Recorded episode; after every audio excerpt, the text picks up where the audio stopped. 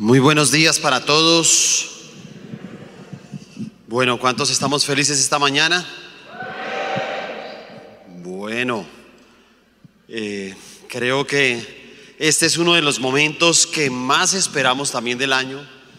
Eh, toda esta semana ha sido como muy emocionante saber que ya íbamos a compartir la palabra rema.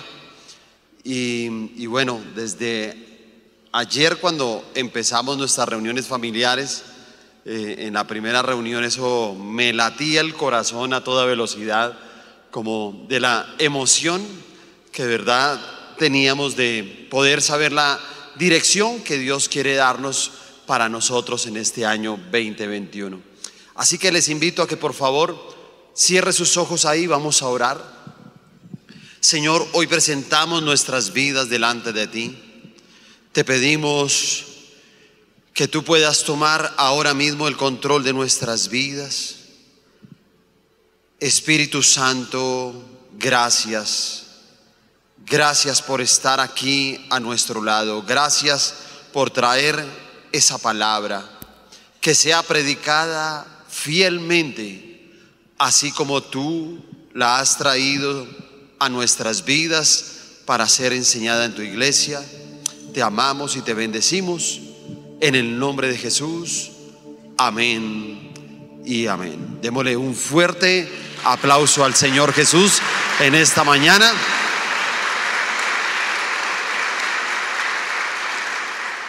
Y ahora sí vamos a darle un aplauso fuerte como si usted estuviera feliz en esta mañana.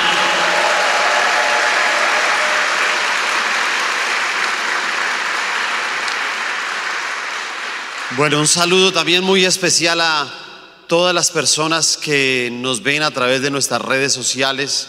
Un, abrazo desde acá, desde MCI Zipaquirá para todos ustedes allá en casa y que puedan tomar esta palabra también ustedes y pueda ser una tremenda bendición. Bueno, eh, este año el título que vamos a darle, el nombre, el rostro que vamos a darle a este 2021 es el año de la renovación.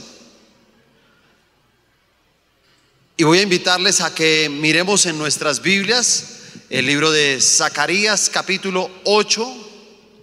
Voy a estar eh, leyendo todo el capítulo de Zacarías, vamos a estar ahí en la nueva traducción viviente, versión nueva traducción viviente.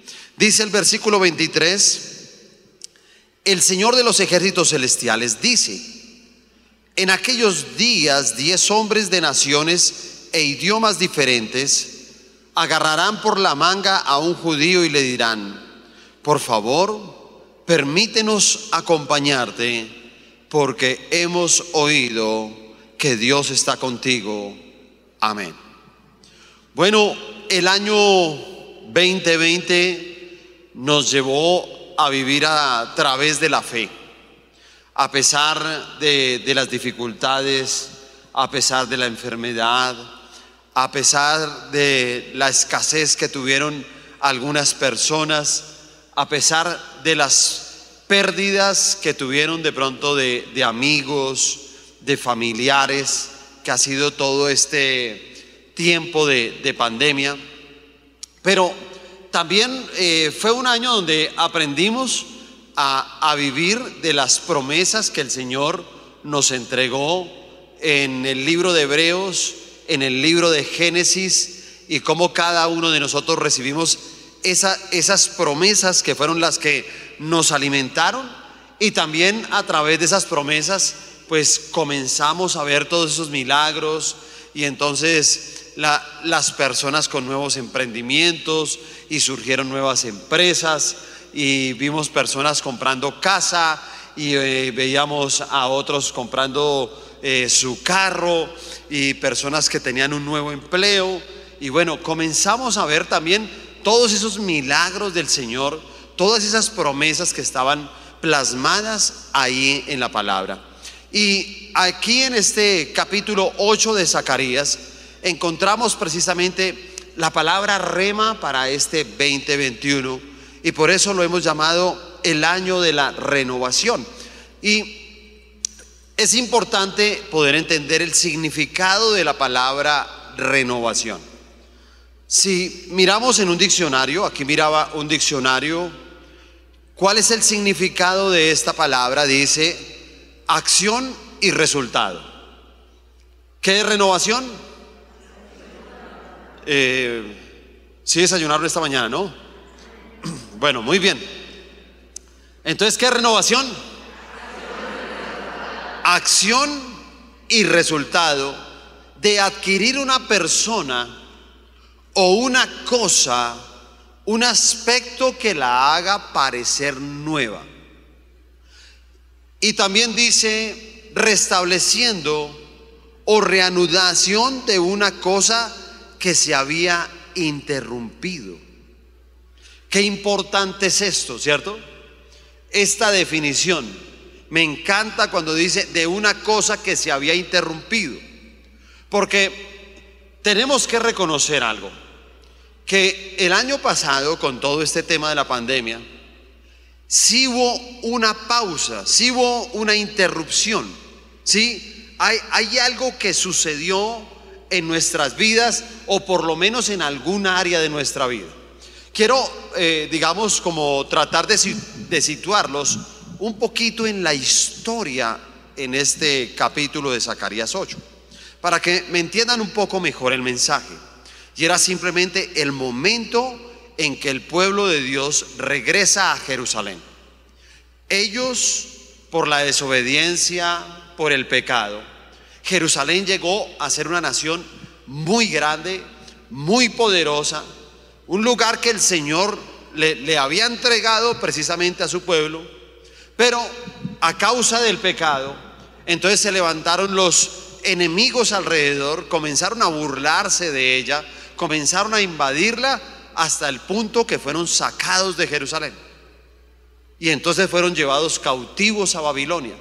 Y duraron 70 años en cautividad. Y mientras todo ese tiempo Jerusalén quedó totalmente destruida, sus murallas, sus casas totalmente vacía, las personas esparcidas por todo lado. Y entonces este es el momento donde el rey dice y da un decreto de que pueden regresar, pueden volver nuevamente a Jerusalén. Y entonces eh, eh, en este regreso es lo que está relatando Zacarías y es lo que cada uno de nosotros vamos a aprender porque se trata de algo y es que usted entienda algo. Hoy, a partir de hoy, nosotros nos vamos a convertir en una Jerusalén. Tú y yo somos como un Jerusalén. Es como si a partir de hoy eh, uno pudiera presentarse todo el año, ¿sí? Eh, y cuando usted vaya a algún lugar, nombre Sandro Jerusalén, ¿sí o no? Para que haya un sentido de pertenencia, para que usted entienda que esta palabra es para nuestra vida. ¿Esta palabra es para quién? Para mí, ¿cierto? Hay que, dígalo más fuerte, esta palabra es para mí. ¿Lo creen que esta palabra es para nosotros? Dele un fuerte aplauso al Señor por eso.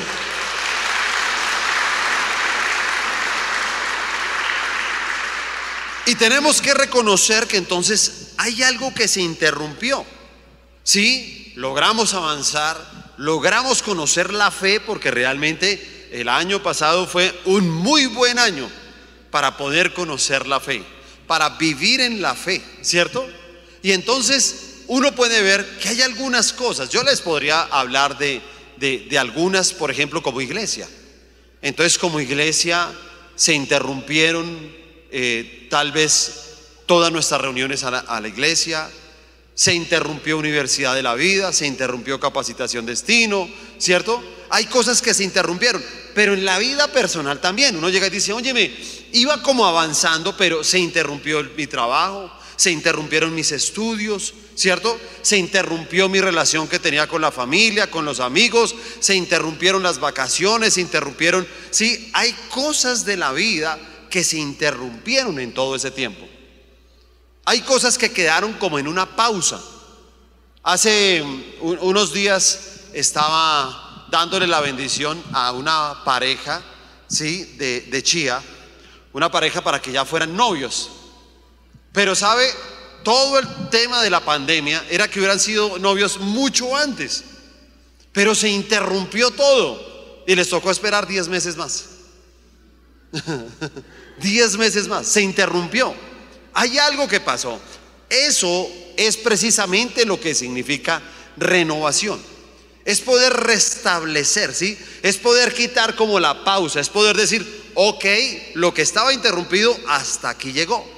Y por eso nosotros a través de esta palabra fue que comenzamos como a activar todas las cosas también de la iglesia, pero también muchas de las cosas personales que habían quedado como en esa pausa y en esa interrupción. Y ahora el Señor nos dice, mira, con esta palabra se quita la pausa. Con esta palabra viene un tiempo en que vamos a tener que actuar, pero vamos a ver los resultados. Y vamos a, poder tal vez a través de ella encontrar cosas inclusive como lo que ustedes están viendo. Eh, hoy tenemos una nueva escenografía en la iglesia y, y hemos...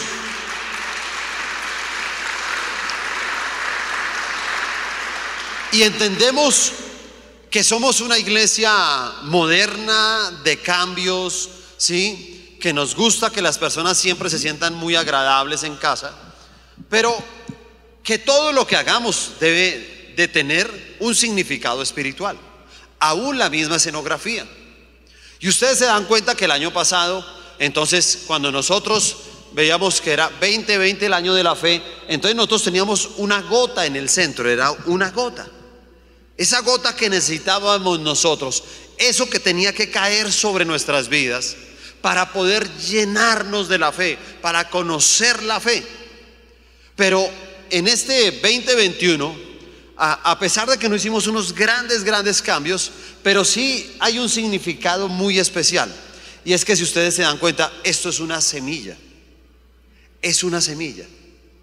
Y nosotros podemos conectar tal vez esos dos significados y podemos entender que la gota tal vez puede tener el significado de esa misma gota de agua, ¿sí? Que esa gota se preparó para que en este año pueda caer sobre la semilla y la semilla pueda dar mucho fruto.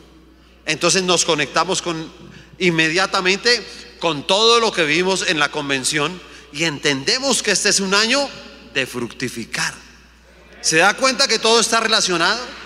Todo está conectado.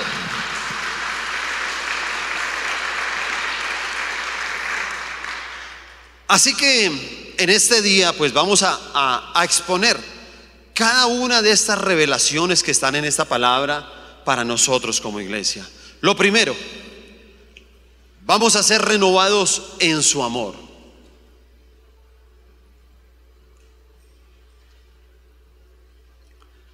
Versículo 1 y 2.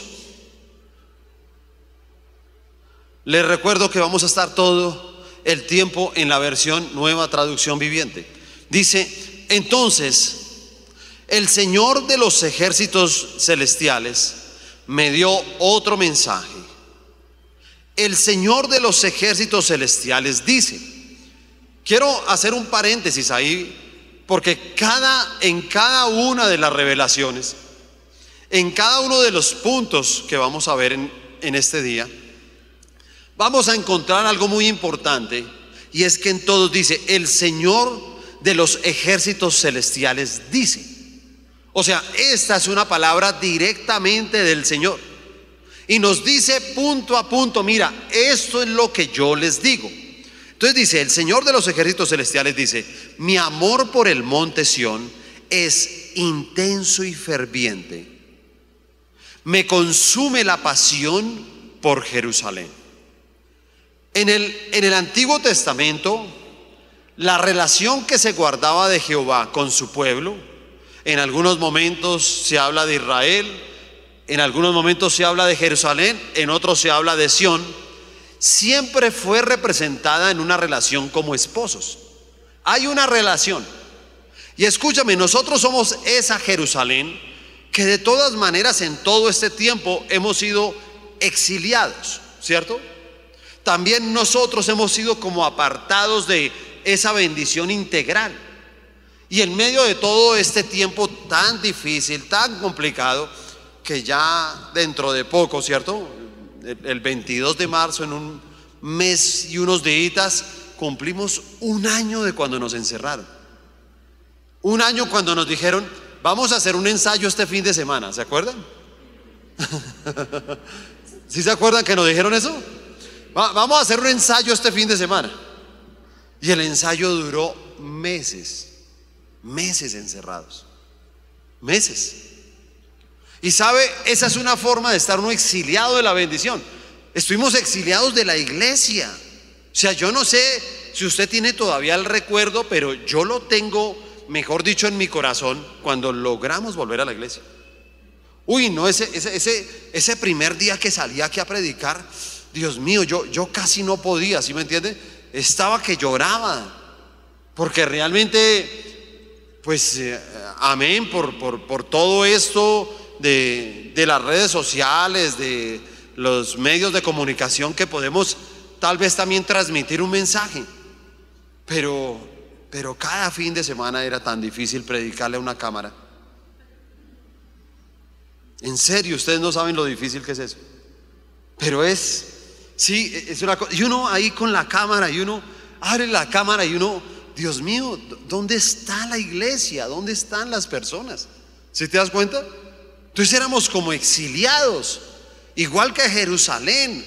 Entonces éramos como apartados de bendiciones y, sentía uno eso, ¿no? La, interrupción. Pero esa interrupción que se, se tiene que terminar en este año en el nombre del Señor Jesucristo. Entonces, si uno se da cuenta, dele fuerte ese aplauso al Señor entonces.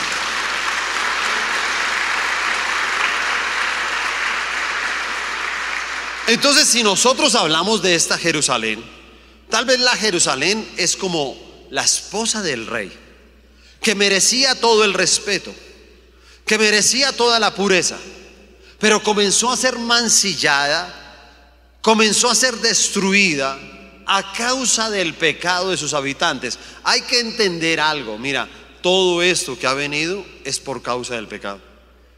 Sí, yo lo interpreto de esa manera. Yo creo que todo esto es el, el pecado de la humanidad ha llevado a esto, a que se levante un juicio en contra de la humanidad. Una humanidad que estaba cada día pasando más y más niveles, ¿cierto? De la maldad. Y como que Dios ha permitido todo esto para que nosotros reaccionemos. ¿Sí se da cuenta? Acuerde que es acción y resultado.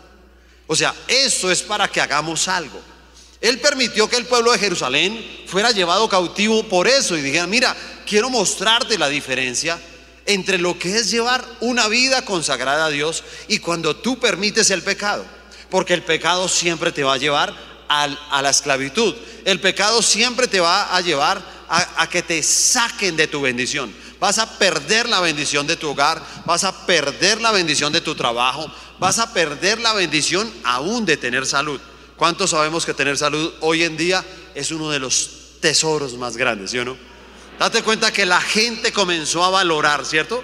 La gente comenzó a valorar la vida, porque a veces ni siquiera le daban gracias a Dios por la vida, sino era como si, a Dios le tocara todos los días darte la vida.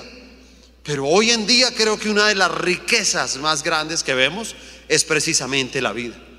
Y por eso Jerusalén fue como un centro de burlas para sus enemigos. Todas las naciones alrededor de ella comenzaron a burlarse. Y entonces todo, todo ese pecado los llevó a que los maltrataran, a que los sacaran. Pero, ¿sabes qué dice esta palabra? Que nosotros tenemos que ser renovados en su amor. ¿Sabes qué está diciendo, sabes qué está diciendo el Señor con esta palabra? Yo los amo. Yo tengo una pasión muy fuerte por cada uno de ustedes. Yo no los voy a dejar, yo no los voy a abandonar. Sé que ha sido un tiempo muy difícil, pero tú y yo somos esos Jerusalén. Y como esos Jerusalén, ese, ese esposo nos está diciendo a cada uno de nosotros, mira, yo te amo, tengo un amor especial para ti. Y por eso cada uno de nosotros tenemos que ser renovados en ese amor. Porque hay personas que de pronto lo han perdido. Hay personas que perdieron ese amor, hay personas que, se han alejado de Dios, hay personas que, han, han perdido como la esperanza de que Él los vuelva a levantar, como que dicen, Dios mío, hay como una ausencia de Él en nuestras vidas. Pero nosotros tenemos que ser renovados en su amor. Lo segundo, renovando su lugar.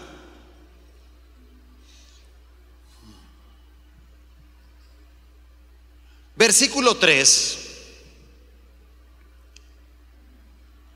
Ahora dice el Señor, regresaré al monte Sión y viviré en Jerusalén. Entonces Jerusalén se llamará la ciudad fiel, el monte del Señor de los ejércitos celestiales se llamará monte santo. En este año de la renovación, lo más importante es que el Señor habitará en el lugar correcto donde debe de estar. Escúcheme, el Señor debe tener un trono en nuestras vidas y debe tener un trono en todo lo que nosotros tenemos y poseemos. Él debe tener un trono. Pero nosotros vemos como Dios había perdido también ese lugar en la humanidad. ¿Se dan cuenta? Como la, la humanidad de verdad quería sacar a Dios de todo lugar. Entonces pretendían sacar a Dios de los centros educativos, pretendían sacar a Dios de la política, pretendían sacar a Dios de los hogares, de las familias, pretendían sacar a Dios de los medios de comunicación. Entonces, no quieren que estén los medios, ni en el deporte, ¿no? Ustedes pueden ver que estábamos llegando al colmo en que un futbolista no, puede, no podía en una camiseta decir te amo Jesús. O sea, no podían hacer eso, porque simplemente eran multados, porque simplemente eran sancionados, los podían sancionar sin jugar una cantidad de partidos, simplemente por profesar el nombre de Dios. Imagínate. O sea, estábamos en esa condición en la humanidad. Y por eso nosotros tenemos que renovar, porque hay que reconocer algo, ¿no? En este tiempo de la pandemia, uno, uno puede ver personas, hermano, que le quitaron el trono, el primer lugar al Señor. Se lo quitaron. Y es increíble ver también todo, todo lo que, digamos, ha sucedido inclusive en hogares de creyentes. Yo hablaba con una familia y me decía, no, yo cometí unos errores en estos tiempos, porque simplemente mis hijos comenzaron, óigame, todos los días hay conexiones, todos los días hay seminarios. Usted nos pone eso todos los días. No, no nos moleste con eso. Todas las noches usted ponga en ese televisor que seminario y no sé qué, que están, que tiene intercesión, que no sé qué. Estamos cansados de eso. No nos ponga eso. Y decía, ¿y saben qué? Yo les dije, bueno, está bien. Yo me comprometo a que solamente los domingos.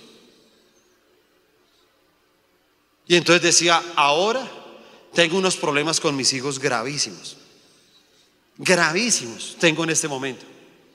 Pero ¿por qué fue eso? Porque se le quitó el lugar al Señor. Se le quitó su trono, ¿sí se da cuenta? Es que Él debe tener el primer lugar. Y hay personas que le quitaron el primer lugar al Señor en todo este tiempo. Y comenzaron a adorar otros dioses, ¿sí se da cuenta? Y comenzaron a ser atacados por las circunstancias. Y esto los ha sacado de la presencia de Dios. Por eso en este año nosotros tenemos que renovar y decir, mira, Dios tiene que tener el primer lugar, tiene que tenerlo. Mira, yo espero que sea verdad, no, no vamos a juzgarlo, no, no vamos a ser tan duros con estos gobernantes. Y de verdad, que, Dios permita que sea verdad lo que, lo que han hecho en, en, todo este tiempo de la pandemia. Pero si usted se da cuenta, uno, uno ve a los gobernantes en redes sociales dar sus informes, ¿cierto? dar sus informes de gestión, del tema de la salud, del tema del COVID, ¿cierto? Aún cuando ellos se han enfermado, todos llegan y dicen, por favor, oren por mí. Y hablan gracias a Dios. Y han pedido muchos gobernantes, alcaldes, gobernadores, pastores, sacerdotes, vamos a tener un día de oración por la ciudad, un día de oración por el departamento. Escúcheme, eso no, eso no estaba pasando, si se da cuenta? Eso no. Al contrario, que no que toca sacar a Dios, que toca sacar a Dios, que no se puede. Acuérdese lo que pasó por acá con el presidente Duque, que él algo dijo, bueno, ya no me acuerdo bien, pero algo dijo que quería no sé qué de la Virgen o de algo, algo de lo que él cree. Y, y, entonces comenzaron a atacarlo, ¿no? Que tenía que retirar eso, que él no podía decir eso, como presidente de la nación. Pero ¿qué estaba buscando él? De Dios ante una situación como la que vivimos. Así que todo esto permite que inclusive mira cómo esos gobernantes pueden reconocer que ellos con su poder, con el dinero que tengan, no pueden gobernar solos sin Dios. Necesitan de Dios. Y si te das cuenta, eso es lo que está buscando el Señor. Que lo entronen, que lo pongan en su lugar donde Él debe de estar. ¿Cuántos decimos amén? Démosle un fuerte aplauso al Señor, por favor.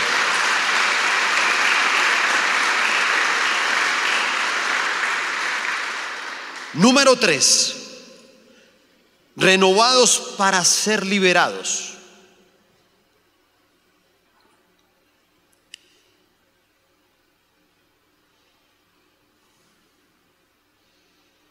Versículo 4 y 5. El Señor de los ejércitos celestiales dice, nuevamente los ancianos y las ancianas caminarán por las calles de Jerusalén apoyados en sus bastones y se sentarán juntos en las plazas de la ciudad y las calles de la ciudad se llenarán de niños y niñas que juegan.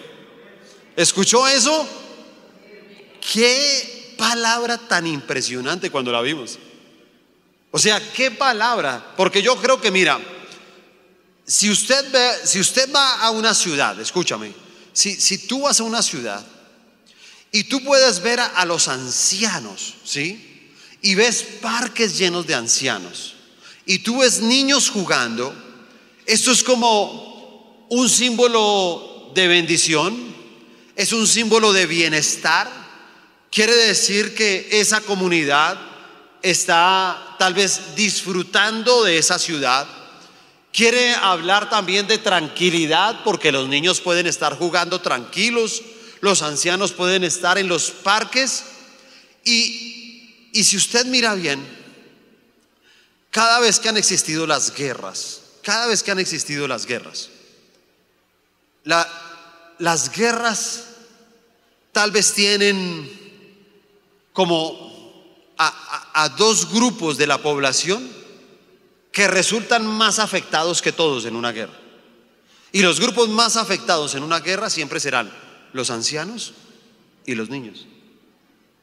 En una guerra son los que más sufren. Los que más, mírelo bien. Y en esa guerra los más damnificados siempre serán los ancianos y los niños. Hay personas que no entienden que todo esto que estamos viviendo es una guerra espiritual. Por eso usted se da cuenta que el pastor César Castellanos nos ha enseñado muy bien a que en este tiempo nosotros podamos hacer guerra espiritual para poder experimentar la liberación. Y de verdad que, Dios mío, yo le doy gracias al Señor por esta cobertura. Le doy gracias al Señor por la vida del pastor César Castellanos. Porque la verdad, en la manera que nos ha enseñado a hacer guerra espiritual, ha sido muy efectivo. Y todo el tiempo, ¿sabe? Estamos orando por personas. Sí, personas que tienen COVID, personas que tienen dificultades. Y estamos haciendo esta, esta guerra espiritual, pero estamos viendo los resultados de la guerra espiritual. Tal vez eh, uno de los últimos casos, eh, eh, Helman, la esposita, por ahí están. ¿La esposita? ¿No? Ok. Tal vez uno, uno de los casos era eso y decía, mira, tenemos un familiar, le dio apendicitis y se le convirtió en peritonitis. Le han hecho una cirugía, volvió a casa, se puso malo, otra vez lo hospitalizaron, otra cirugía, ha estado malo, lleva días y días en el hospital y ya están diciendo que tienen que hacerle una tercera cirugía. Ah, mire, aquí está bueno, eh, Elizabeth, Elizabeth Castañeda. Y, y, nos reunimos con familia, ¿no? Nos reunimos por Zoom con familia, aún pues parte de la familia católica. Hicimos una oración tal como nos enseñó el pastor. ¿Sabe? Porque son tiempos de guerra. Al otro día, Elizabeth, al mediodía, salió del hospital. Al otro día, ¿sí? Salió del hospital. Y nosotros entendemos que, claro, ¿qué es esto? Una guerra espiritual. Y tenemos que ser renovados, date cuenta, tenemos que tener una acción para poder tener resultados. Acuérdate del significado.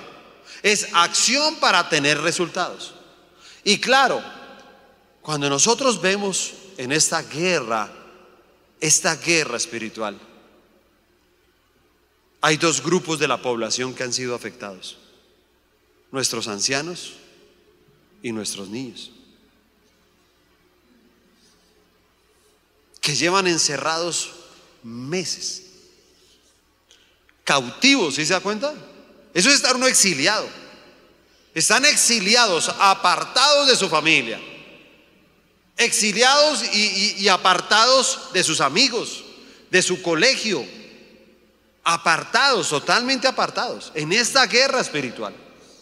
Ahí que veo a, Pedrito que está allá y Pedro me decía, pastor, es que esto es muy duro. Es muy duro porque yo quisiera abrazar a mi papá, pero mi papá ni siquiera me permite que lo abrace. Yo llego allá a la casa y me hace... y yo, papi, no sé qué. No, no, no, no, no, no. Con el puño. Sí. ¿Sabes por qué? Porque tienen miedo. Tienen miedo de perder la vida. ¿Sí se da cuenta? Tienen miedo. Y están ahí encerrados. Y, y mire, yo, yo les digo, yo, yo tal vez percibo lo mismo. Porque como les he dicho, pues mi, mi, único vínculo de familia que tengo es mi papá y mi mamá. O sea, yo solamente los tengo a ellos y ellos solamente me tienen a mí. Somos los tres. Y sabe, yo tenía por costumbre siempre viajar cada dos, tres meses. Yo me iba para Medellín estaba con ellos. Pero escúcheme, vamos a completar un año y en un año los he podido ver una vez. Una vez. No he podido verlos más. Porque pasa exactamente lo mismo. Digo, ¿y si yo voy? ¿Y qué tal en vez de llevar una bendición, llegue a contaminarlos? Así que uno dice, no, no puedo hacerlo, ¿sí se da cuenta? Inclusive mi papá toda esta semana me llama todos los días, mi hijo sí llamó a la EPS, que cuando es la vacuna para poderlo ver a usted. Necesitamos la vacuna, decía. Que nos digan cuándo es. Porque date cuenta que han sido exiliados. En esta guerra han sido encerrados y los niños también. Mira, tenemos que aceptarlo. La iglesia sin los niños es diferente. sí, la, iglesia sin los niños es diferente. Y salimos y, y, es como la sensación de salir de otro tipo de lugar, ¿sí o no?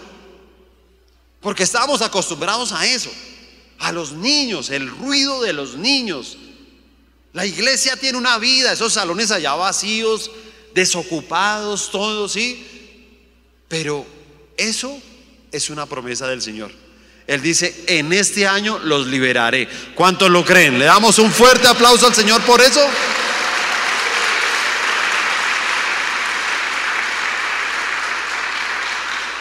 Es una promesa del Señor. Veremos a los ancianos en los parques. Veremos a nuestros niños en las calles nuevamente, en la iglesia, estudiando, ¿sí? Con sus amigos. Los vamos a ver en este año. ¿Cuántos dicen amén? ¿Sí o no? Número cuatro, renovados para ser rescatados.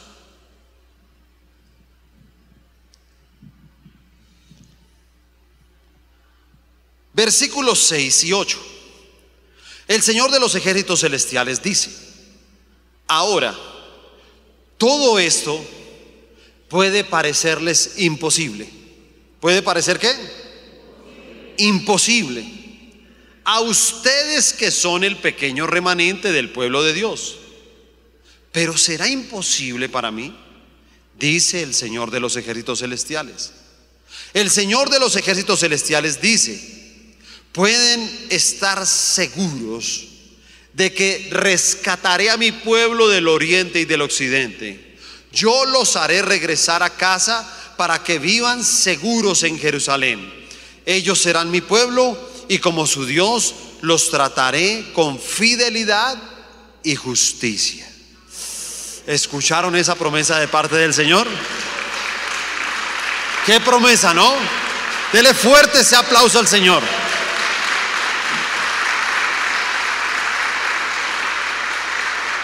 ¿Sabe? Jerusalén era algo muy grande, muy fuerte. Pero cuando llegaron del exilio, se dice que eran aproximadamente un grupo pequeño de 50 mil personas. Ellos se sentían muy pequeños, ¿sabe? O sea, a pesar de que yo les decía, vuelvan, ¿sí? Vuelvan a levantar Jerusalén. Ellos habían perdido el ánimo, 70 años en esclavitud. Hay, hay personas que han perdido el ánimo en este tiempo. Y no solamente hay personas que han perdido el ánimo, no, se han perdido personas. Yo tengo que aceptar algo con tristeza. Y voy a decirles algo, nosotros tenemos un grupo de personas de la iglesia que no sabemos dónde están. Se perdieron. No sabemos dónde están. Uno hace cuentas de, la cantidad de personas que están viniendo a la iglesia, de cuántos se conectan también a, ver esta predicación. Y cuando uno hace esas cuentas, uno, llega y dice, mira, hay un grupo de personas que se perdió en este tiempo. No están. Y casi siempre el grupo que se perdió, porque hay, hay, que reconocer que dentro de la iglesia, los fines de semana, la cantidad de personas que nosotros teníamos, el 30% son asistentes de la iglesia. Asistentes de la iglesia son personas que vienen y ellos dicen, mira, a mí la misión carismática me encanta. Me gusta la alabanza, ¿sí? Me encanta esos tiempos de la alabanza. Me gusta mucho la manera en que predican la palabra. Pero yo no quiero célula, no quiero líder, no me pregunten cómo estoy, si estoy feliz, si estoy triste, no, no, no me gusta, ¿sí me entiende? Y de ese tipo de personas, el 30% vienen a la iglesia. Esas son las personas que se han perdido. ¿Y sabe por qué no sabemos dónde están? Date cuenta que no es porque no las hayamos cuidado, es porque simplemente estaban sin líder, sin nadie.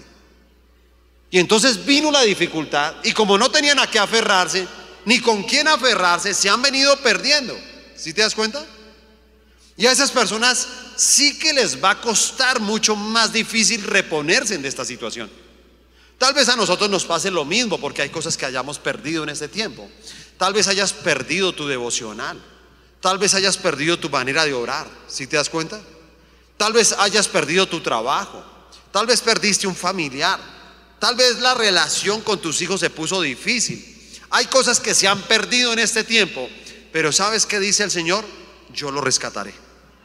Yo lo rescataré, ¿sí? Tenemos que ser renovados para ser rescatados.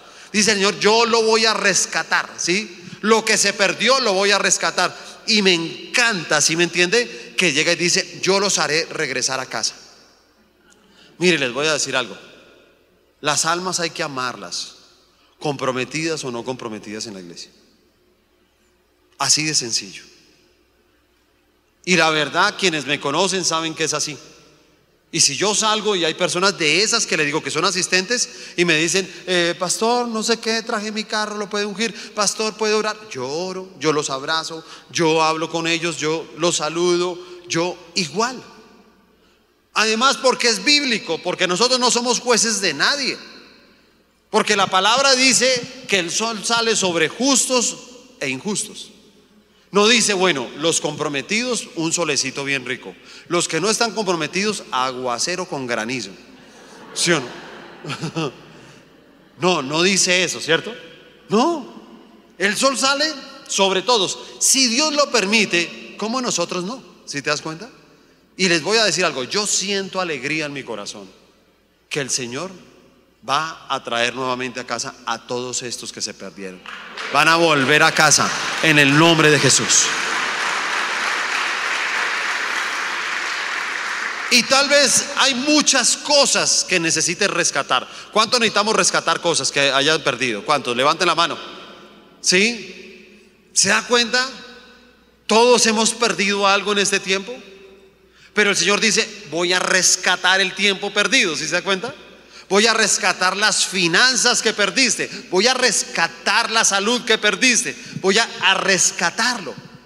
Y claro, para nosotros que nos vemos a veces tan pequeñitos como este pueblo, ¿sí? Por eso el Señor dice, ustedes dirán que para ustedes es imposible. Pero el Señor sabe que nos dice, ¿será imposible para mí? ¿Será imposible para mí? ¿Cuántos creemos que para Dios todo? Para Dios todo es qué?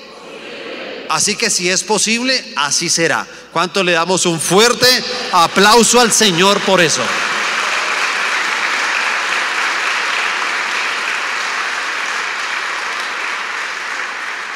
Número 5. Renovando la obra de Dios para ser prosperados. Lo repito, renovando la obra de Dios para ser prosperados. ¿Cuántos anhelamos ser prósperos en este 2021?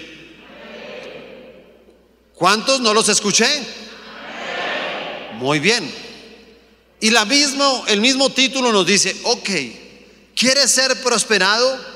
Tiene que, tenemos que ser renovados en la obra de Dios. Acuérdese, acción y resultado. Dice el versículo 9 al 13. El Señor de los ejércitos celestiales dice, sean fuertes y terminen la tarea. Desde que echaron los cimientos del templo del Señor de los ejércitos celestiales, ustedes han oído lo que los profetas han estado diciendo acerca de terminar el edificio. Antes de que, mire, mire, esta parte del versículo 10, dice, antes de que la obra en el templo comenzara, no había trabajo ni dinero. ¿Qué fue lo que pasó en este tiempo de exilio, de, estar encerrados? ¿Cierto? ¿Qué es lo que pasó? Que no tenía mucha gente, ni dinero, ni trabajo. ¿Se da cuenta? Es que la palabra es muy específica demasiado específica. Dice, no había trabajo ni dinero para contratar obreros o animales. Y mira esta otra parte, ningún viajero estaba salvo. Ningún viajero estaba salvo, dice. Porque había enemigos por todos lados. Se da cuenta cuando empezó la pandemia que la gente decía, si estaba por allá en, Europa, decía, no, entonces vámonos para Sudamérica, vámonos para Norteamérica, porque allá no está el virus. Se vinieron para acá y acá llegó.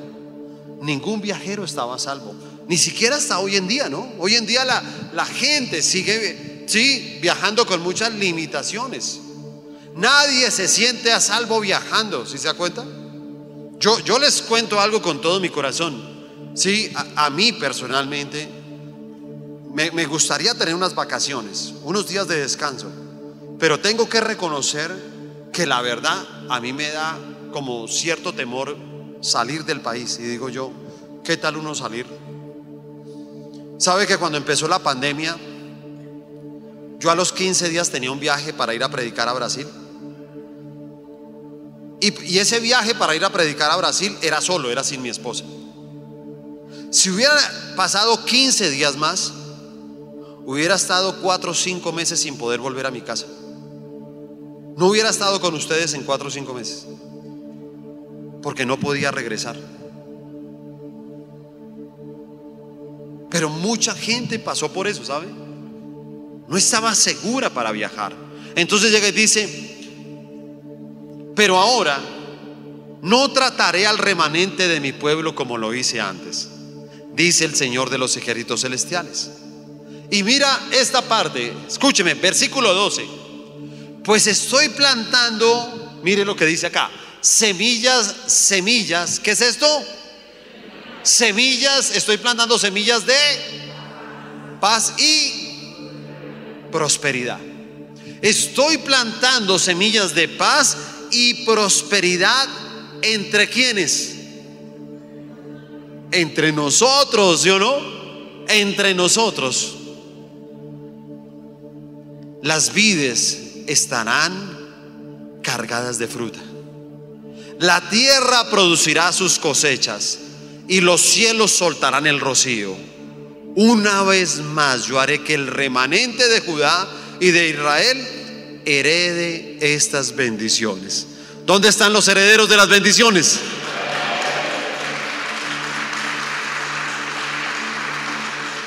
Entre las demás naciones, Judá e Israel se convirtieron en símbolo de una nación maldita, pues ya no lo serán más. Ahora los rescataré y los haré símbolo y fuente de bendición. ¿Escuchó esa parte? Los haré símbolo y fuente de bendición. Así que no tengan miedo. Sean fuertes y sigan con la reconstrucción del templo.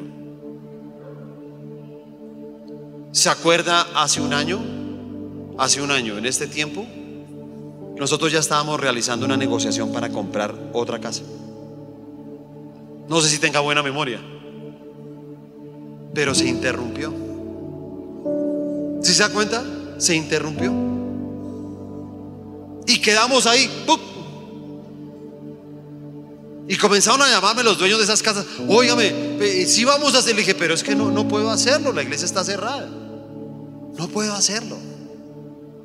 ¿Y sabe el Señor que nos dice en esta palabra? Llega dice, sean fuertes, sigan con la reconstrucción del templo. Señor, es que no, no sabemos qué hacer, ¿sabe? Porque el año pasado decíamos con mi esposa, mira, nosotros siempre hemos recogido pactos pro templo en junio y en diciembre. Pero decíamos, pero ¿cómo lo hacemos? Señor, no hay dinero ni trabajo. ¿Y sabes qué nos dice Él? están equivocados. Tienen que ser fuertes y tienen que continuar con la construcción del templo. ¿Y sabe qué dice? No tengan miedo. Señor, las finanzas, no tengan miedo. No tengan miedo. Porque ustedes serán un símbolo y una fuente de bendición.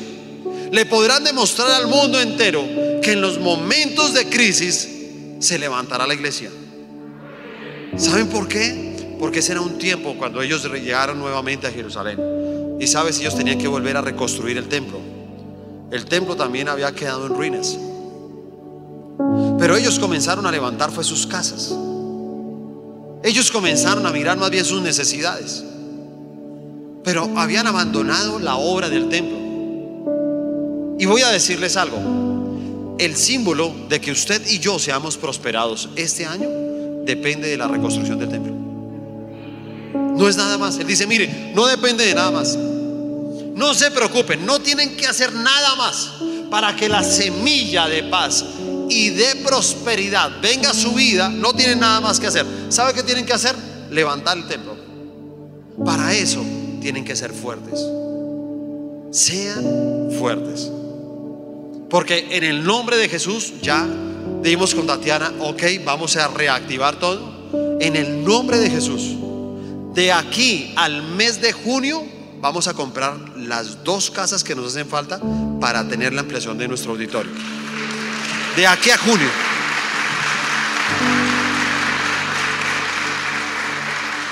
¿Cuántos estamos felices por eso? Número 6. Renovados en la verdad.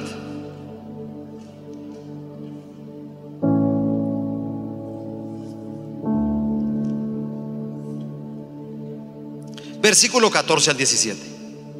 Pues el Señor de los ejércitos celestiales dice, estaba decidido a castigarlos cuando sus antepasados me hicieron enojar y no cambié de padecer, dice el Señor de los ejércitos.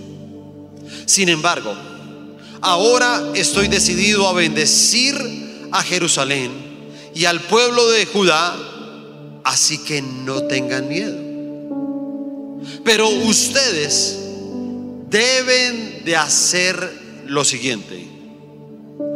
Digan la verdad unos a otros. En sus tribunales pronuncien veredictos que sean justos y que conduzcan a la paz. No tramen el mal unos contra otros. dejen de amar el decir mentiras y jurar que son verdad. Yo odio estas cosas, dice el Señor. La verdad es una virtud de la que han carecido los pueblos desde la antigüedad hasta nuestros días. Y, las falsedades que a diario observamos constituyen un atentado contra los valores humanos. Esas falsedades son las que nos han conducido muchas veces a las injusticias que nosotros vemos hoy en día en la humanidad. Pero nosotros nos renovamos cuando asumimos una actitud de verdad, de reconciliación hacia nuestro prójimo. ¿Sí se da cuenta? Porque dice, óyeme, digan la verdad. ¿Sabes qué es la verdad? La verdad es todo lo contrario a la mentira.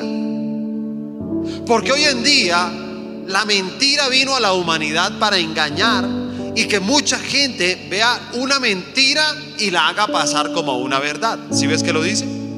Dice, dice de esa manera ahí, dice, dejen de amar el decir mentiras y jurar que es verdad. Porque las mentiras son las que llevaron precisamente al exilio al pueblo. Las mismas mentiras que vienen sobre la humanidad, ¿se da cuenta? Entonces Dios llega y dice, mira, hay una verdad. El matrimonio es entre un hombre y una mujer, pero entonces el mundo quiere decir que, que eso no es así. Y que hay otra verdad, y que la otra verdad es que uno se puede casar dos hombres, dos mujeres, tres o cuatro con un animal, con un árbol, con lo que sea, se puede uno casar. Pero es una mentira. El mundo lo quiere hacer pasar como una verdad y jura que eso es verdad. Hoy en día, entonces nos quieren hacer pasar como una verdad el asesinar a niños porque quieren abortarlos. Estamos preocupados simplemente porque han, muerto en el mundo dos millones de personas del COVID. Dos millones de personas. ¿Sabes? Dos millones de niños pueden matar fácilmente en un mes en el mundo entero. Fácilmente. Los matan, los asesinan. Hoy en día dice, no, no, mujer, es tu cuerpo. Tú puedes hacer con tu cuerpo lo que Mentiras, si se da cuenta?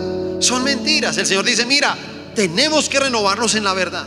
Hay que sacar la mentira de la casa. Hay que sacar la mentira de nuestra vida. Hay que sacar las mentiras de todo esto que está pasando en el mundo. Porque es una mentira pero ellos juran que es verdad, juran que es así. Y claro, una manera de andar con la verdad es la reconciliación con el prójimo. Escúchame, tienes que ser, tú y yo tenemos que ser cristianos de verdad, creyentes de verdad. No más mentiras, no te engañes más. Tú no puedes llevar una doble vida. Tú no me puedes decir a mí, sí, mira, uno, uno puede ser cristiano y tomarse unos tragos. Uno puede ser cristiano y, no exagerar con la iglesia. Escúchame, es una mentira. ¿Te das cuenta que es una mentira? Pero la gente la quiere hacer ver como una verdad. Y quieren tener su propio modelo del cristianismo. Quieren tener un propio modelo de vida cristiana. A pesar de que la Biblia nos da un solo modelo, ellos quieren tener otro y dicen que es así, que eso es verdad. Entonces hay gente que dice ser cristiana, pero odia, tiene rencor, no ha perdonado. Escúchame, tenemos que reconciliarnos. ¿Sabes? La renovación es eso. Hay que reconciliarnos, hay que perdonar. Hay que extender el perdón al que nos ha ofendido. Hay que reconciliarnos con un hermano. Hay que reconciliarnos con un tío, con el abuelo, con los hijos. ¿Sí se da cuenta? Los matrimonios se tienen que reconciliar de verdad. Es de verdad. No es, ay, bueno, está, soportémonos, soportémonos. Soportémonos, no. Hay que reconciliarse de verdad. Tenemos que ser esa Jerusalén, si se da cuenta? Tiene que ser algo verdadero. Y eso es lo que nos dice el Señor en esta palabra. Número 7. Renovados en el ayuno. Versículo 18 y 19. Este es otro mensaje que me dio el Señor de los ejércitos celestiales. El Señor de los ejércitos celestiales dice, los ayunos tradicionales y los tiempos de luto que han mantenido al principio del verano, en pleno verano, en el otoño y en el invierno, ahora han terminado. se convertirán en festivales de alegría y celebración para el pueblo de Judá. Así que amen la verdad y la paz.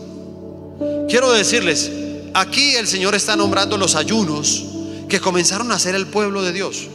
Ellos comenzaron a hacer unos ayunos y habla del verano, del comienzo del verano. ¿Sabe?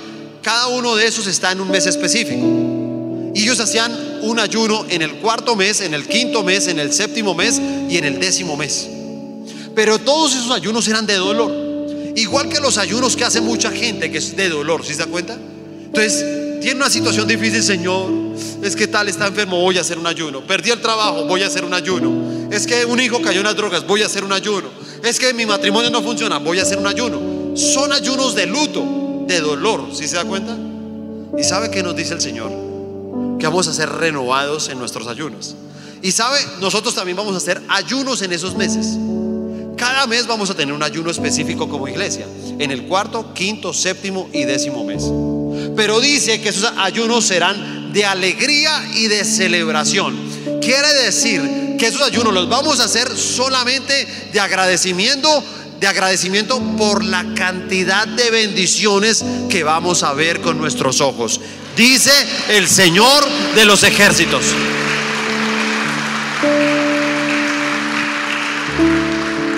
Por último, número 8, renovados para multiplicarnos.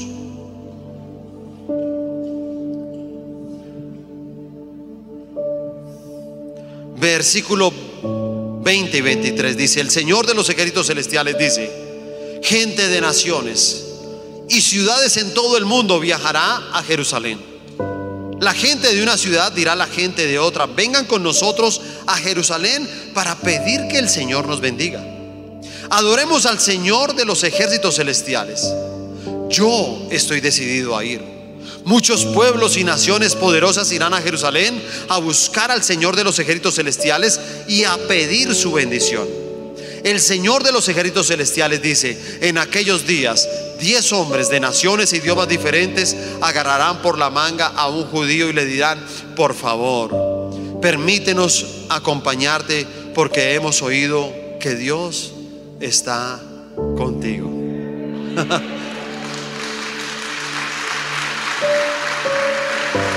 ¿Cuántos Jerusalén hay esta mañana aquí en este lugar? ¿Sabe? Nos vamos a renovar. No para crecer, no para multiplicarnos. ¿Sabes qué es crecer? Crecer es cuando uno llega y dice, ahí vamos, sí, que uno le pregunta a la gente, hola, ¿cómo has estado? ¿Cómo vas? Ahí vamos, poco a poco, poco a poco, con buena letra, despacio pero con buena letra, ¿sí o no? Te voy a decir algo, eso es crecer. Crecer es que usted va ahí, ahí, ¿sí me entiende? Va creciendo a través del tiempo, puede, puede durar toda la vida. La multiplicación es algo explosivo. ¿Si te das cuenta?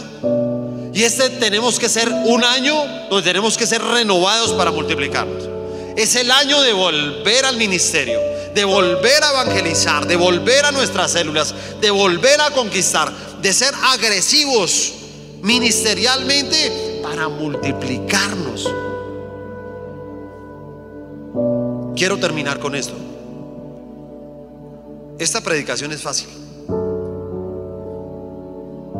La gente llega y dice, uy, qué, palabra, ¿cómo se habrá preparado? Yo le voy a decir algo, no. Prepararse para predicar esto aquí en este púlpito es fácil. Voy a decirles algo, para mí hay una predicación que es la más difícil de todas. Es la predicación que tú tienes que tener cuando estás en un semáforo y no hay nadie y tú te lo quieres pasar. Es la predicación cuando tú tienes una oportunidad y para poder obtenerla tienes que mentir. Es la predicación cuando tus ojos te quieren llevar a mirar algo que es incorrecto, algo que es inmoral. Esa predicación es la más difícil de preparar. Porque este mundo no necesita solamente gente que hable de Dios, sino personas que vivan como Dios. Que sean esos Jerusalén y puedan reconocerte a ti como una bendición. Y puedan decirte, oye, Yo, yo necesito acercarme a ti. Óyeme, yo veo que tu hogar es una bendición. Yo veo que todo lo que tú haces, tu empresa es una bendición. Donde tú trabajas te ven como una bendición. Óyeme, yo quiero pegarme a ti. Yo quiero esa bendición. Por favor, como dice, permítenos acompañarte porque hemos oído que Dios está contigo.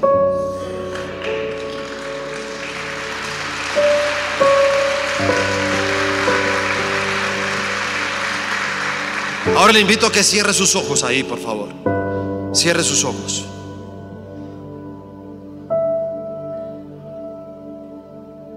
Y vamos a orar. Señor, te damos gracias por tu palabra. Gracias por lo que tú nos has enseñado. Gracias por esta palabra de la renovación. Vamos a actuar para poder ver los resultados. Hoy salimos de este lugar creyendo que todo aquello que fue interrumpido en este año se activará. Hoy salimos de este lugar entendiendo que somos renovados en tu amor, que tú nos amas, que a pesar de todo lo que está pasando en el mundo, tú estás ahí para decirte, mira, te amo, me consume la pasión por ti. Como dice, mi amor es intenso y ferviente. Que tenemos que ser renovados en, en darle lugar, en entronar al Señor nuevamente donde debe estar. Porque tenemos que reconocer que tal vez le hemos quitado el primer lugar. Y necesitamos colocarlo nuevamente en el lugar que Él pertenece. Que necesitamos ser renovados para ser liberados Sabes, hay muchas cosas que nos han atado a nosotros, pero en este año el Señor promete que liberará a nuestros ancianos, a nuestras ancianas, a nuestros niños y a nuestras niñas. Y volverán al colegio, volverán a los parques, volverán a las calles. Recuperaremos la libertad que tenemos hoy en día. Libertad para amar, libertad para abrazarnos, libertad para trabajar, libertad para estudiar. Seremos liberados, nos dice esta palabra. Pero también dice que seremos renovados para ser rescatados. Así que todo aquello que perdimos, escúchame, tú y yo no lo rescataremos, lo rescatará el Señor. Él dice, yo lo rescataré. Y aquellos que se perdieron de casa, yo los haré regresar a casa. Y tenemos que ser renovados en la obra de Dios para ser prosperados. Sé que muchos necesitan la bendición financiera en este año. Pero el Señor dice, mira, yo te convertiré, te convertiré en esa semilla de paz y de prosperidad. Lo único que te pido es, sean fuertes y terminen la tarea. Sean fuertes y sigan con la reconstrucción del templo. Porque si ustedes lo hacen, entonces se convertirán en un símbolo y en una fuente de bendición. Tendremos que ser renovados en la verdad. Porque la mentira, el engaño que ha querido traer Satanás a la humanidad para llenarlos de pecado y que cada día sigamos condenados y asumiendo consecuencias por ese pecado. Porque no podemos ser cristianos de mentiras, creyentes de mentiras, creyentes con una doble vida, con unas mentiras que queremos hacer ver como una verdad. Tenemos que reconciliarnos. Tenemos que quitar los argumentos.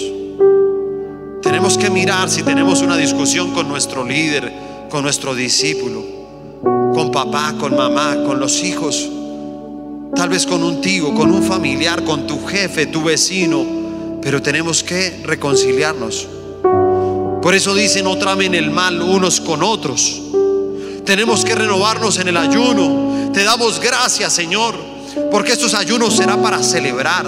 Y vamos a, subir los testimonios de personas que llorarán de alegría en el ayuno de las maravillas que el Señor va a hacer con cada uno de nosotros. Seremos renovados para multiplicarnos porque viene el tiempo de crecer, viene el tiempo en que la pausa es quitada, así que vamos a tener un crecimiento sobrenatural y se despertará el amor por el ministerio y renovarás nuevamente esa pausa interrumpida que te había llevado a parar tu célula, alejarte de tu llamado. Recuperas tu llamado en este año 2021 y te multiplicarás. Y serás llamado ese Jerusalén de bendición. Y entonces la gente te dirá, por favor, permítenos acompañarte, porque hemos oído que Dios está contigo. Y ahora quiero que en ese lugar, por favor, pídale al Espíritu Santo, ahí donde usted está, dígale Espíritu Santo, yo hoy quiero entregar una ofrenda especial para sellar esta palabra rema. Yo quiero que esta palabra rema se haga realidad en mi vida. Y quiero que por favor le pidas al Espíritu Santo cuál debe ser el tipo de ofrenda que debes de hacer. Hay personas que interrumpieron sus diezmos. Y sabe, mintieron. La mentira se les quería convertir en una verdad y hay gente que decía, mire pastor, es que la situación ha sido muy difícil. Y como ha sido difícil, entonces dejé de diezmar. Pero yo sé que el Señor conoce mi corazón. Mentira. Tú no puedes jurar que eso es una verdad. Uno diezma no en tiempos de abundancia. Uno, uno, uno diezma en todo tiempo, en abundancia, en escasez, en necesidad. Siempre ofrendaremos. Siempre seguiremos levantando. Mira que dicen, sean fuertes. Sean fuertes. Que tu ofrenda sea eso hoy, una ofrenda fuerte. Una ofrenda donde tú digas, continuaremos la obra del Señor. Continuaremos levantando el templo del Señor. Vamos a levantar casa para Dios. Porque si levantamos casa para Dios, seremos símbolo y fuente de bendición. Si alguno necesita de pronto un sobre, levante la mano para que los servidores vayan hasta el lugar donde usted está. O si alguna persona necesita servicio de datáfono, también levante su mano. A, todos nuestros amigos que nos están viendo en este momento a través de nuestro canal de YouTube, también pueden, por favor, mirar acá en pantallas. Está apareciendo el número de cuentas donde usted puede hacer su donación, sus ofrendas, su diezmo. Donde usted puede depositarlo, donde tú puedes hacer una transferencia o puedes acercarte a un corresponsal bancario. Y, puedes hacer ahí en Bancolombia, puedes hacer tu, tu consignación o puedes hacer una transferencia o puedes simplemente acercarte al banco en esta semana, ir allá o puedes venir acá a la iglesia que tenemos una urna especial para que tú puedas también traer esa, esa ofrenda que estamos presentando hoy para que cada uno de nosotros podamos sellar esta palabra rema y sea una realidad para nosotros. Así que, por favor, toma tu ofrenda ahí. Quiero pedirte que levantes tu ofrenda y la presentes delante del Señor, que tú le puedas decir, Señor, esta es mi ofrenda. 2021 será un año de mucha bendición. 2021 será un año de liberación, de rescatar lo perdido. Y por eso hoy quiero presentar estas ofrendas delante de ti. Esta es nuestra ofrenda, la que está sellando este año, la que está sellando esta palabra. Creemos que será de mucha bendición. Señor, quiero ser ese símbolo y esa fuente de bendición. Quiero que en mí puedas depositar la semilla de paz y de prosperidad. Quiero ser de aquellos que simplemente puede predicar una verdad y no una mentira. Y por eso hoy, Señor, quiero colocar estas ofrendas bajo el pacto de la sangre de Jesús. Te amamos y te bendecimos. Amén y amén. ¿Pueden depositar su ofrenda, por favor?